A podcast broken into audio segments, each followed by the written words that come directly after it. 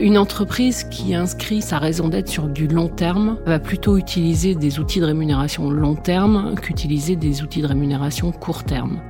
La rémunération bouge difficilement alors que la stratégie, la politique peut bouger un peu plus facilement. Le meilleur moyen de prévoir le futur, c'est de le créer. Cette citation résume assez bien le projet des Argonautes, celui de soutenir les entrepreneurs qui donnent du sens à la marche du monde. Bienvenue sur le micro des Argonautes, une série d'escales avec des hommes et des femmes qui nous partagent leur vision.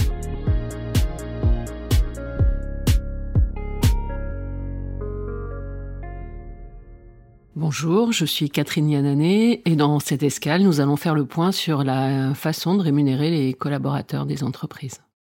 Je suis euh, directeur Compensation and Benefits, euh, présidence euh, chez Mobilis, qui est le family office de l'AFM.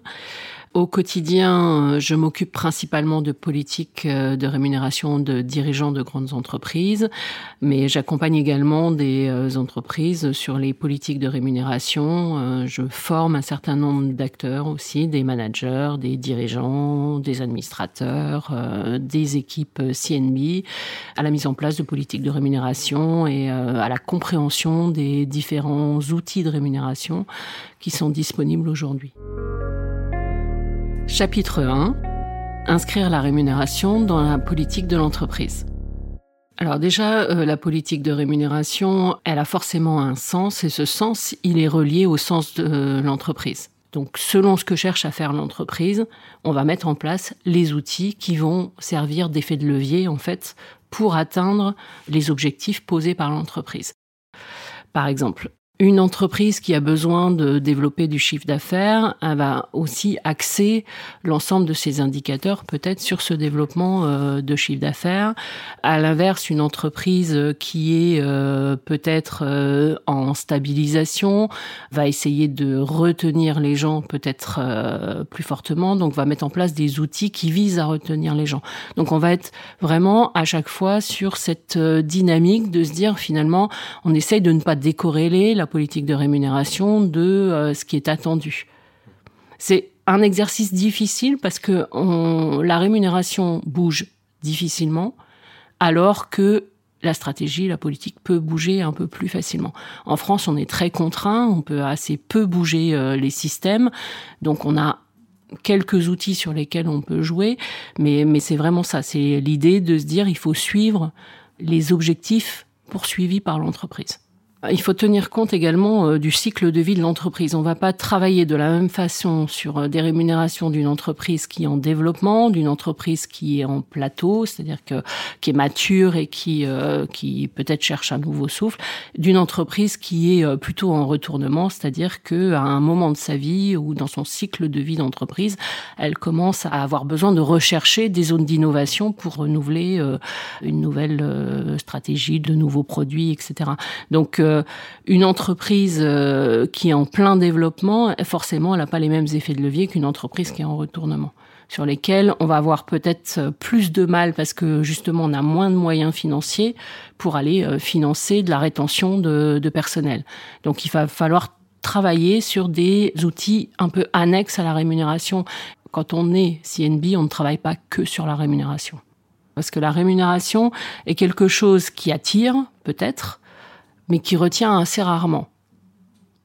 Donc, euh, ce qui retient les gens, c'est pas tellement la rémunération, c'est leur environnement de travail, c'est euh, la passion qu'ils ont pour euh, les missions qu'ils sont en train de faire, le management. Une des premières causes de départ, c'est quand même le management. Donc, toute la politique de rémunération, elle est aussi soutenue par tout ça. C'est-à-dire que si derrière, il n'y a pas une euh, politique de développement euh, de ressources humaines, une politique de management qui est un management euh, bienveillant et qui permet aux gens de se développer, la rémunération en soi ne suffit pas. C'est intéressant d'avoir ça en tête et de se dire que si on a un environnement de travail qui est pas terrible, si on a un management où les gens se sentent mal, on retient personne. Hein. Et donc, euh, on n'engage personne. Chapitre 2. Comprendre la pyramide des rémunérations. Tous ces éléments, environnement de travail, management, etc., sont une base qui soutient pour moi cette pyramide de rémunération qui est constituée de quoi? Donc on va avoir un socle qui va être la rémunération euh, de base, hein, ce qu'on appelle le fixe qui euh, est un élément court terme, hein, qui vient alimenter euh, le besoin des individus de se nourrir, etc., de vivre au quotidien. Elle contient un peu de performance, c'est-à-dire de la performance qui est traduite en compétences, mais c'est pas l'élément qui rémunère la performance. Au-dessus, on peut avoir une rémunération variable ou euh, des éléments plus ou moins variables, des primes et autres, qui là aussi sont dans le socle court terme. En général, elles sont euh, mensuelles et viennent rémunérer euh, une performance, notamment les commerciaux par exemple, ça vient rémunérer les ventes qu'ils ont pu faire, etc. Et donc ça vient rémunérer plutôt les variations de performance où là, on va aller chercher, on va essayer de dynamiser un petit peu euh, la performance euh, des individus. Alors, ce qui est dommage, c'est que souvent, c'est mal géré. Quand on regarde que euh, beaucoup d'entreprises sont à 90% de paiement de leurs variables chaque année, ça pose question. Dans beaucoup d'entreprises, on met du variable parce qu'il y a une philosophie de mettre du variable, alors qu'au final, ce variable ne sert à rien puisque les gens ne sont pas motivés par ce variable. Donc, c'est un des éléments de la politique qui est très fin à étudier et que euh, malheureusement souvent c'est pas suffisamment bien travaillé pour dynamiser en fait les équipes.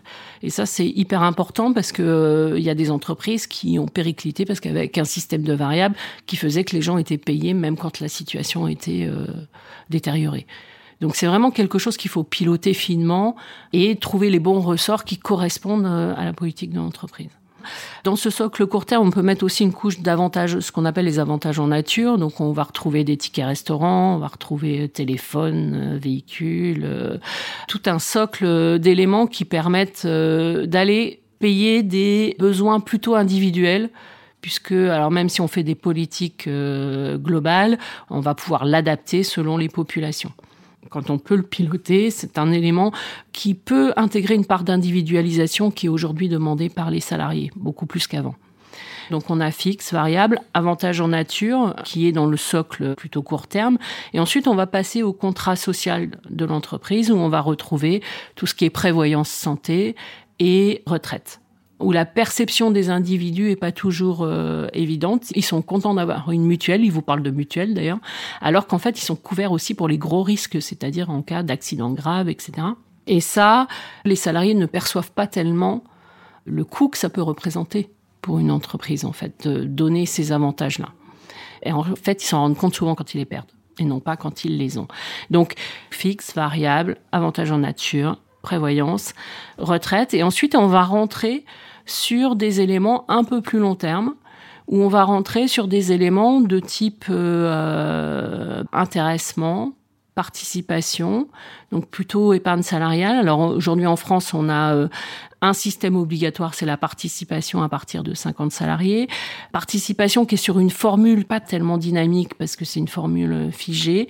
Donc cette participation-là obligatoire et ensuite l'intéressement qui est là et plus sur une formule qui est plus adaptée à la politique de l'entreprise. Et c'est sur l'intéressement qu'on peut jouer plus particulièrement sur les objectifs et venir caler à la stratégie de l'entreprise. Et donc pour ça, euh, depuis 2020, euh, on a la possibilité de faire des accords d'intéressement d'un an à trois ans, ce qui permet de s'adapter aussi au cycle de l'entreprise. Les formules d'intéressement sont négociées avec les partenaires sociaux et sont en lien avec des objectifs d'entreprise alors que la formule de participation, elle est légale.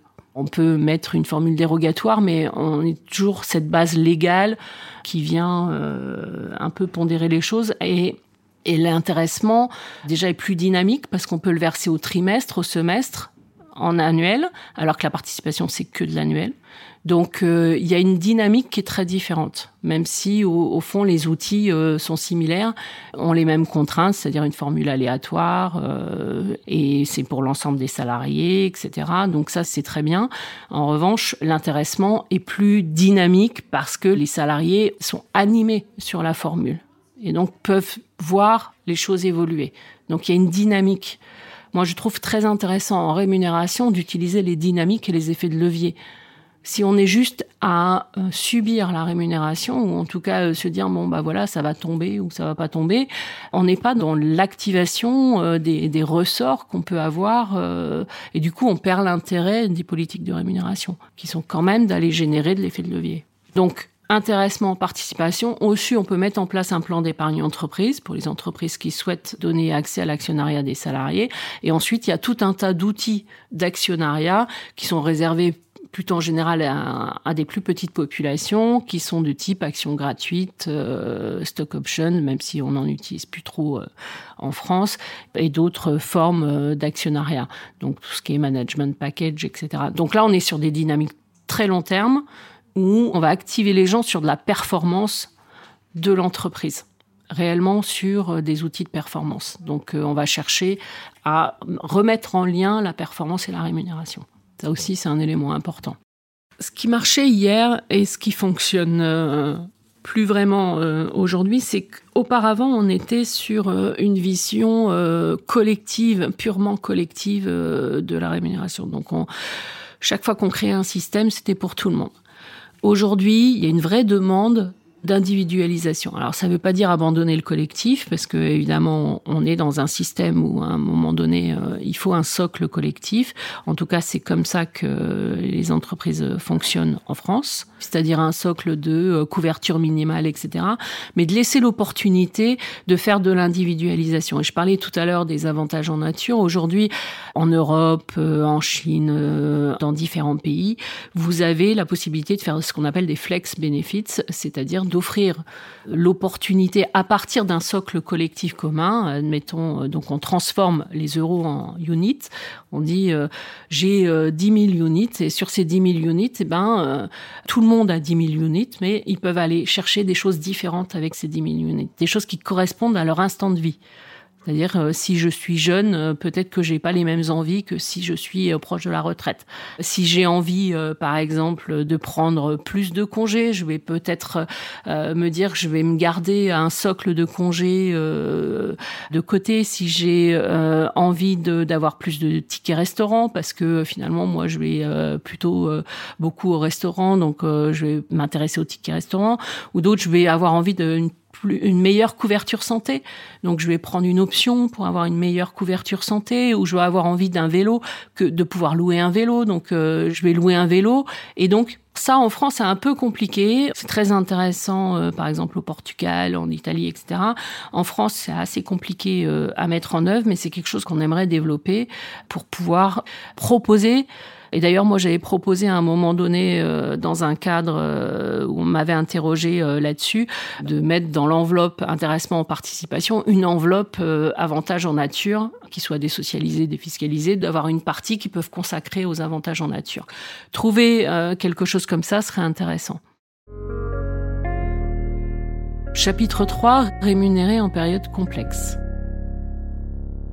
Alors l'époque actuelle est un peu euh, tendue euh, sur le plan du recrutement où on parle de guerre des talents, on a des difficultés à euh, aller chercher les bons profils, surtout pour des entreprises d'ailleurs en difficulté qui ont besoin particulièrement de bons profils pour pouvoir redresser la situation et qui peuvent pas forcément offrir les mêmes choses que des entreprises qui sont en pleine dynamique, qui vont offrir justement type les startups qui offrent des BSPCE, c'est-à-dire des outils de rémunération action, etc.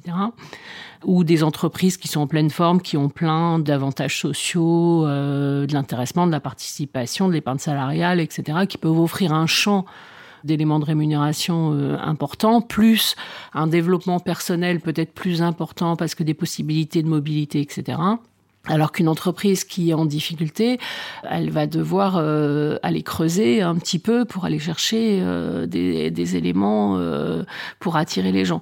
Et donc aujourd'hui, je trouve qu'il y a un regard qui est porté plus largement autour des éléments de rémunération qu'auparavant. C'est-à-dire qu'on va aller regarder l'organisation du travail, on va aller regarder, bah, notamment on parle beaucoup de télétravail, mais pas que. Il y a l'organisation du travail, c'est-à-dire finalement quand on regarde, quand on est dans le retail, la question du travail du samedi est une vraie question. Donc comment organiser pour faire tourner un peu plus les équipes, pour faire en sorte que euh, les gens puissent avoir plus de samedi pour eux, euh, etc. Alors qu'en même temps, on a des clients qui, eux, ont envie que les magasins soient ouverts euh, le samedi, voire le dimanche. Donc il y a un regard autour de l'organisation du travail. Certains réfléchissent sur les trois jours, les quatre jours, et les trois jours, pourquoi pas les trois jours de week-end plutôt que et laisser quatre jours de repos. Euh, j'ai entendu ça, pourquoi pas. Enfin, il y a des choses qui sont réfléchies plus autour de ça, de vendre plutôt les éléments de raison d'être, justement la question de la durabilité, etc., d'être sur des, des choses qui ont du sens. Parce qu'aujourd'hui, on a des gens qui quittent des entreprises sur lesquelles ils sont très rémunérés pour aller vers des entreprises où ils sont moins, mais qui leur apportent plus de sens euh, dans leur vie. Donc il y a un vrai changement de paradigme en fait sur l'approche euh, des collaborateurs avec cette notion aussi euh, qui a émergé un peu du marketing de l'expérience collaborateur où on va développer la marque employeur, on va développer euh, la manière dont euh, le salarié perçoit son entreprise de l'intérieur, etc. Mais c'est pas toujours suffisant pour attirer euh, et retenir. En revanche, moi, ce que je sais après 35 ans dans cette fonction, c'est que on peut rester dans une entreprise en étant moins rémunéré que dans une autre, simplement parce qu'on a vraiment une passion pour son travail. Là, il y a peut-être une clé, c'est d'aller chercher vraiment les gens dans leur passion aller identifier, moi j'ai fait ça il y a très longtemps quand je travaillais sur la, mobilité notamment, de trouver des gens, d'aller chercher ce qu'ils font euh, en dehors du travail, ce qui les passionne, qu'est-ce qui fait que euh, finalement ils sont dans leur zone de flow, la zone où euh, on pense plus à rien tellement on est bien dans son travail.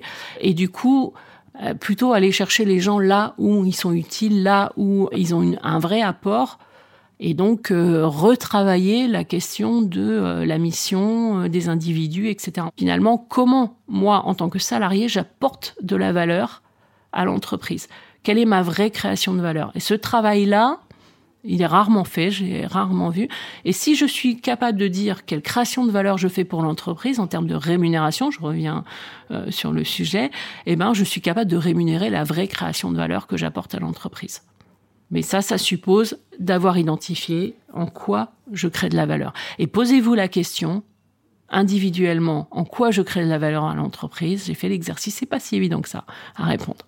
Si j'avais un message à, passer aux managers, euh, c'est vraiment d'aller regarder, euh, essayer d'identifier cette création de valeur d'avoir peut-être un peu plus de souplesse par rapport à la fonction, au poste, et d'ouvrir un peu euh, le champ des possibles. Laisser une voix pour proposer des projets, pour proposer des, voies de développement. Quand une personne, elle est dans sa zone de flow, on peut avoir des performances magnifiques. Et en même temps, donc attention au bien-être quand même. Et quand je dis bien-être, c'est pas bisounours, hein, c'est vraiment le côté euh, attention à, à ne pas être euh, agressif. Hein, tout le monde le sait, mais mais c'est pas si simple.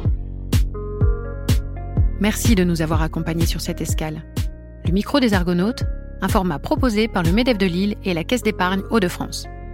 Si cet épisode vous a plu, n'hésitez pas à vous abonner sur votre plateforme préférée.